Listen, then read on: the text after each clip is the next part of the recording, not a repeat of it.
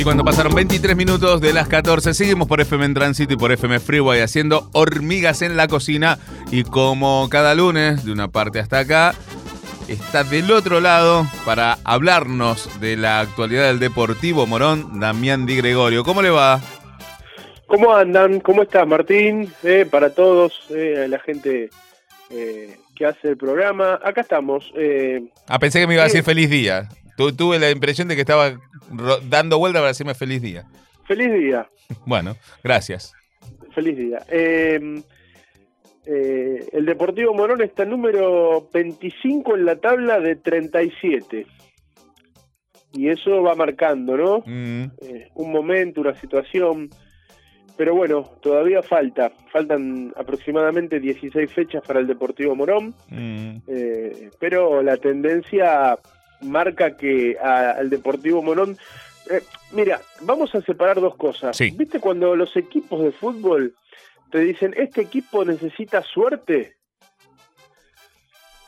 Aparte de tener eh, todo lo que se llama este organización, sincronización, buen fútbol, volumen, jerarquía en los jugadores, etcétera, etcétera, etcétera. Sí. Bueno, Deportivo Morón tuvo suerte durante todo el partido, menos faltando cinco minutos. Es una cosa que nunca llega al final este, con la suerte en este campeonato, el Deportivo Morón. ¿Sabe Por que, creo, ¿Sabe que creo que yo tuve que ver? ¿Usted? Puse la transmisión Uh, Sí. no, Ah, no me digas no, que no. el sábado. No, no, puse la transmisión Sí. No. y a los 30 segundos Ezequiel Echeverría gritó el gol de Morón. Ah, Ah, bueno, bueno, pensé, que iba, pensé que iba a decir al revés. No, y antes de que termine el partido dejé de escuchar. Ah, eso Ah, está mal. ¿eh? Así que eh, me voy a tener que comprometer con el Deportivo Morón y escuchar la transmisión de punta a punta porque la dejé de escuchar por una razón fundamental. Mirá. Tenía un compromiso que no podía eludir, pero me voy a tener que comprometer de- del minuto cero hasta que pite el árbitro la finalización del encuentro porque si no... eh, no nos va a ir también. Es- soy la Bueno, suerte que necesita ¿y el gallo. Te lo digo esto, por ejemplo, porque Belgrano de Córdoba es el puntero del campeonato y en el día eh, que le tocó jugar su partido con Alvarado, la pasó muy mal, su arquero Mm. Lozada fue la figura y en el minuto 42 tuvo un tiro libre. Pateó Bordagaray, exjugador de San Lorenzo, Quilmes y otros equipos, está en Belgrano de Córdoba. La pelota rebotó en alguien de la barrera y se le metió al arquero y Belgrano ganó el partido.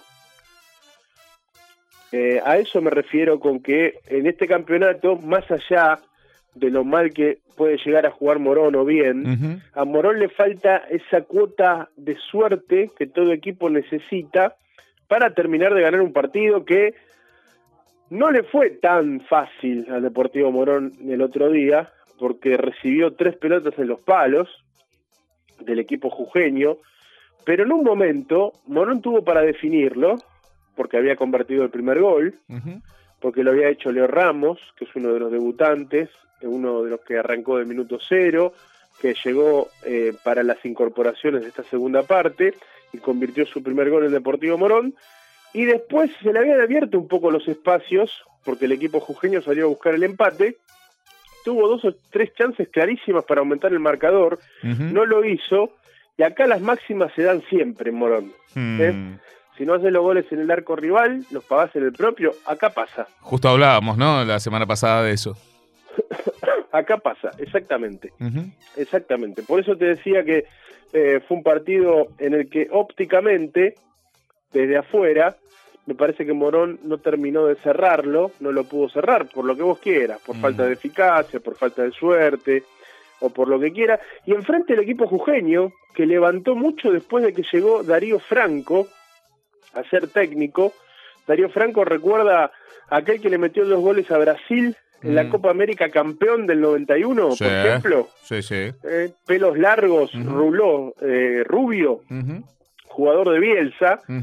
Y después este, llevando lo que aprendió de Bielsa como técnico, un loco de aquellos también, este, cada vez que la pelota la agarraba un jujeño se equivocaba, se agarraba la cabeza, se metía en el banco, este, bueno, un, un digno discípulo. este, de, de todo, pero bien, bien bielcista, Ujú. perdón, bien bielcista, Ujú. y que eh, hizo todo un show, bueno, pero él es así, la forma de ser, y su equipo juega así, eh, metiendo y dando y dando hasta lo último, y yendo para adelante, y en ese momento que fue, que fue, que fue para adelante, Morón no lo pudo liquidar, y bueno, en una que Morón quedó mal parado, le terminó empatando el partido y fue uno a uno frente al equipo jujeño el otro día en cancha de Morón. Bien, eh, un- una lástima más, ¿no? La, la del empate del Deportivo Morón, que necesita los puntos como el agua y que se enfrenta el próximo domingo, si mal no recuerdo, contra Sí. Flandria. Tres y media de la tarde, domingo 15 y 30 en Villa Flandria, allí frente al Canario, frente Mm. a Flandria, Ujú. este, en el Carlos V, así se denomina y se llama su estadio, y que tiene famoso su puesto de choripanes. Apá. Por eso más de uno festejaba este, el horario del partido el otro día. Habrá que ir temprano tiene- entonces. Tiene de los mejores choripanes de todas las canchas. Apa. Ah, hay un Cada- ranking. Hay un ranking de choripanes muy Sí, bueno. sí, Sí, sí, es, sí. es de eso Créanme que sí. de eso vamos a tener que hablar también. Créanme ¿eh? que sí. La mejor pizza a la cancha, eh, pizza, pizza de cancha Sí. que se come habitualmente, Ajá. ¿Dónde se come en la cancha de Central Córdoba de Rosario. Apa. Ah, vamos Por anotando, ejemplo, ¿eh? para que usted tenga una idea. Yo creo que te- tenemos que hacer ahí Sí, un, hay que hacer un- una un columnita. ranking de lo que mejor se come en cada cancha y Las su... mejores bondiolas, Sí. yo le voy tirando, le voy titulando, después le armamos algo, algo como la gente. Vamos a armarlo, sí, sí, lo vamos a Sí. Las subir. mejores bondiolas, cancha de gimnasia y grima de la Plata y eh, últimamente, los últimos años antes de la pandemia, cancha de Boca. Apa. Las mejores bondiolas salían espectaculares y así Bueno. tiene muchas canchas que tienen diferentes cosas. Por ejemplo, si usted va a Tucumán, Mm. tanto Atlético como San Martín, los sándwiches de milanesa, Uh. saben que en Tucumán son Oh. furor.